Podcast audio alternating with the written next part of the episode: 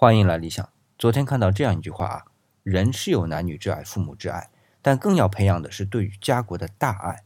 原来，相对于人本性的男女之爱，人最切身的父母之爱，对于家国的大爱是要培养的呀。对呀，我们的确也不能与生俱来就对家国有爱呀，因为家国是一个多么空泛的词，以至于我们要做到对于家国的爱，首先要理解什么是家国，而相对的，男女和父母又是多么不需要理解就知道的。